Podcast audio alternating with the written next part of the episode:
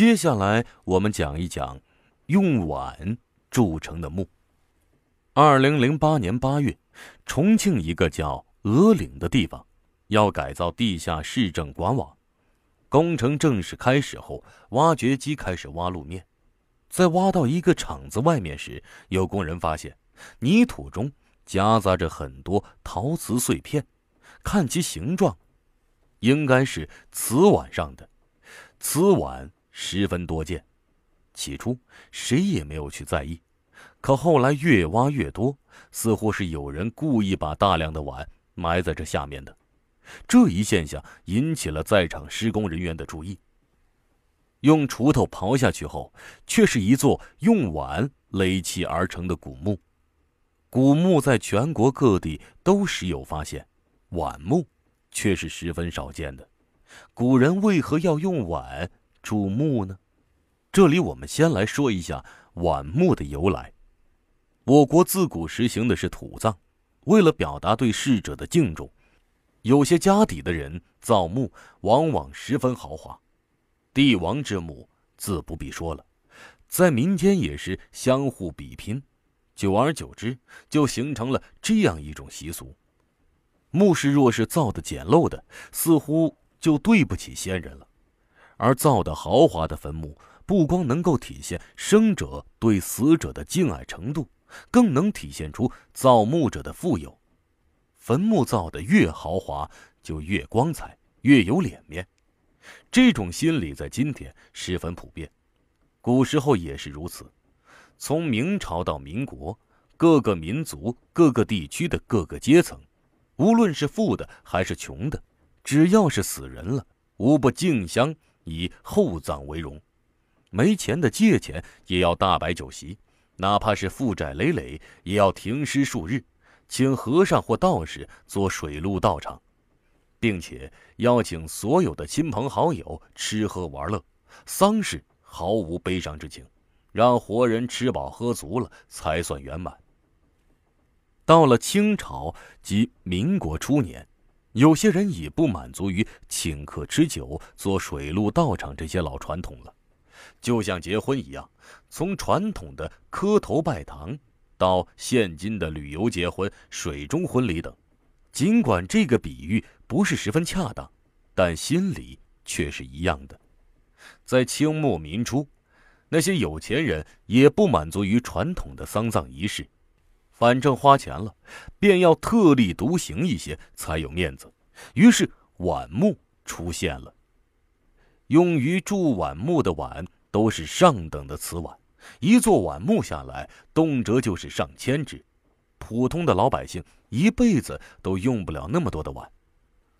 我们来看重庆鹅岭的碗墓，规模不是很大，整个墓室长二点四米，宽一点三五米。高一点三米，可以看出只是普通大小的墓室，但也用了两千多只青花瓷碗，而且每只碗做工都比较精致，或绘有花草图案，或刻有几何图形。每只碗的直径大约十六厘米，相邻的碗碗口一只朝上，另一只朝下，相互咬口。一排一排的组合成了一个拱形的墓室。从出土的青花瓷碗来看，是清代墓葬。用直径为十六厘米的碗垒成的墓室，所消耗的不只是钱，还有人工。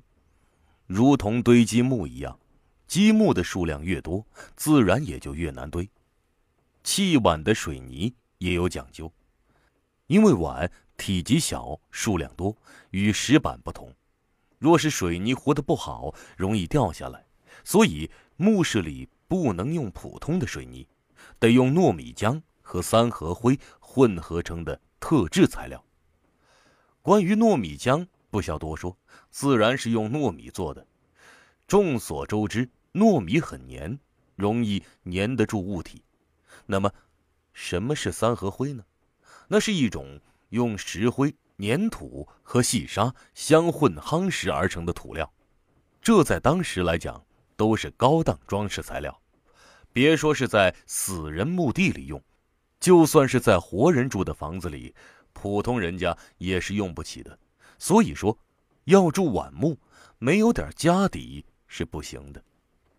可惜的是，鹅岭的这座晚木，虽说制造工艺讲究，成本较高，但在发现之前已然被盗，可见花尽了心思，耗尽了钱财，最后却也难免遭劫。值得注意的是，鹅岭的晚木不是最大的，还有比这更大、更豪华的。二零一三年四月，在四川平昌县。一个叫白衣镇的地方，有一个花木种植场。这一天，有一名工人在清理闲置的土地，打算清出来后种上新的花木。在挖土机挖的时候，突然挖出了大量的青花瓷碗和酒杯。工人意识到，可能是无意中挖到文物了，就报告了文保单位。相关专家到场后，就对这里进行了挖掘，没想到挖出了两座碗墓，它们紧挨在一起，除了青花瓷碗之外，还有青花酒杯，碗和酒杯层层叠叠，环环相扣，共出土了四千多只碗和酒杯。请注意，这只是出土的文物数，如果加上损坏的。或者之前被人挖走的，肯定就不止这个数目了。我们可以想象一下，用酒杯和碗砌成一座墓室，该工程是何等巨大。但是，这还不算最大的，更大的一座碗墓在达州。那是在二零零五年的时候，在达州市郊区的凤凰山，发现了一座规模巨大的碗墓。墓主是清光绪年间的一个土豪，财大气粗，他用八千只瓷碗给自己修了一座墓，而且所用的碗都是精挑细选，十分精致，是上了釉彩的釉碗，有些画的是青花，有的画的是花卉，以及一些几何图案，在碗底还有个鸡心眼，这些碗大小都一样。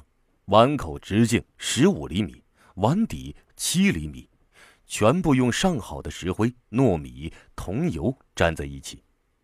碗虽然家家都有，但是要买这么多就有点夸张了。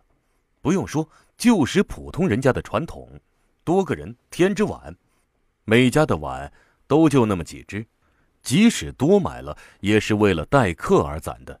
所以说，能有这么多碗的人家，确实是个。大富豪。